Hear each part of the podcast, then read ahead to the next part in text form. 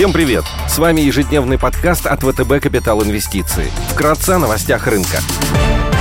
Глобальные рынки – Динамика рынков перед началом торгов смешанная. Американский рынок акций продолжает двигаться вверх, обновляя новые максимумы. Фьючерс на S&P 500 в плюсе, плюс 0,1%. Азиатские рынки также растут. Японский Никей плюс 0,1%. В центре внимания новые вспышки вируса. Фьючерсы на Евростокс 50 и индекс развивающихся рынков торгуются в отрицательной зоне. Минус 0,3% и минус 0,4% соответственно. Цены на нефть остаются под давлением в ожидании ожидания заседания ОПЕК. Бренд торгуется около 75 долларов за баррель. Доллар укрепляется против других валют, золото корректируется, торгуется по 1763 доллара за унцию. На глобальном облигационном рынке без существенных изменений. Доходность десятилетних казначейских облигаций США снизилась до 1,47%.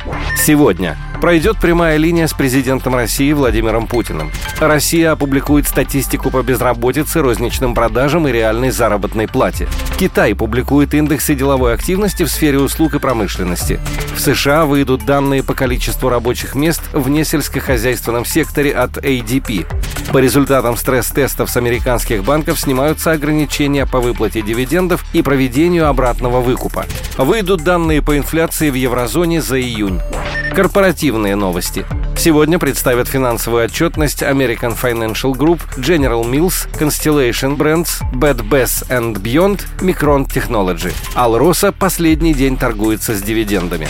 Идеи дня – Интересной идеей на российском рынке считаем покупку акций компании АФК «Система» на фоне предстоящей сделки по продаже доли фармацевтического холдинга полного цикла «Бинофарм Групп», портфель препаратов которого включает в том числе вакцину от коронавируса «Спутник V». Сумма сделки оценивается в 7 миллиардов рублей. По комментариям менеджмента, система продолжит расширять свой фармацевтический бизнес и рассматривает возможность проведения IPO «Бинофарм». Потенциально выйти на первичное размещение могут еще несколько портфельных компаний – МТС Банк, сеть клиник Медси и агрохолдинг «Степь». Монетизация непубличных дочек приведет к переоценке стоимости самой системы. Кроме того, компания намерена увеличить дивидендные выплаты и до сентября 2022 года проведет обратный выкуп акций на 5 миллиардов рублей. Текущий консенсус-прогноз без учета сделки предполагает 44% апсайд на горизонте года.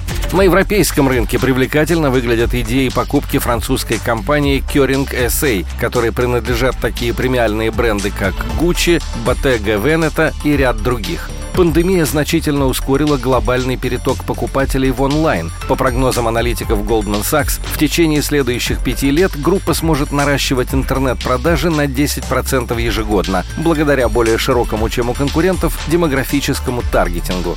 Кроме того, в этом году бренд Gucci, на долю которого приходится практически 80% операционной прибыли группы, исполняется 100 лет. Компания использует это событие для выпуска эксклюзивных моделей, приуроченных к годовщине, что, по прогнозам аналитиков, должно способствовать увеличению доли рынка. Компания торгуется с дисконтом по мультипликатору EV-EBIT. Форвардное значение на 2022 год на уровне 17 против среднеотраслевого значения в 23.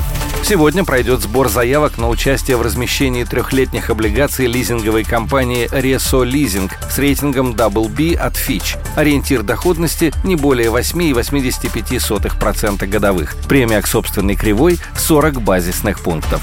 Спасибо, что слушали нас. До встречи в то же время завтра. Напоминаем, что все вышесказанное не является индивидуальной инвестиционной рекомендацией.